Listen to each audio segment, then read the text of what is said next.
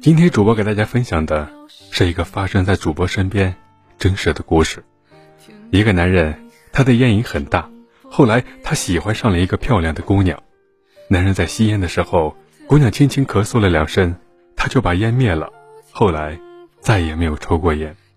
五十年过去了，两个老人站在夕阳下，老头子说：“当年为了你，把烟都戒了。”老太太笑着说：“哦，我当时咳嗽是想，让你也给我一根烟，最后看你戒烟了，我也索性就陪你一起戒了。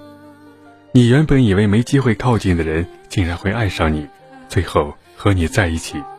刚开始，对你只是一种好感，后来慢慢变成了一种喜欢，再后来变成了爱，很爱很爱的爱，最后变成了一种习惯。”少了你，就像少了全世界。你是我今生今世的唯一。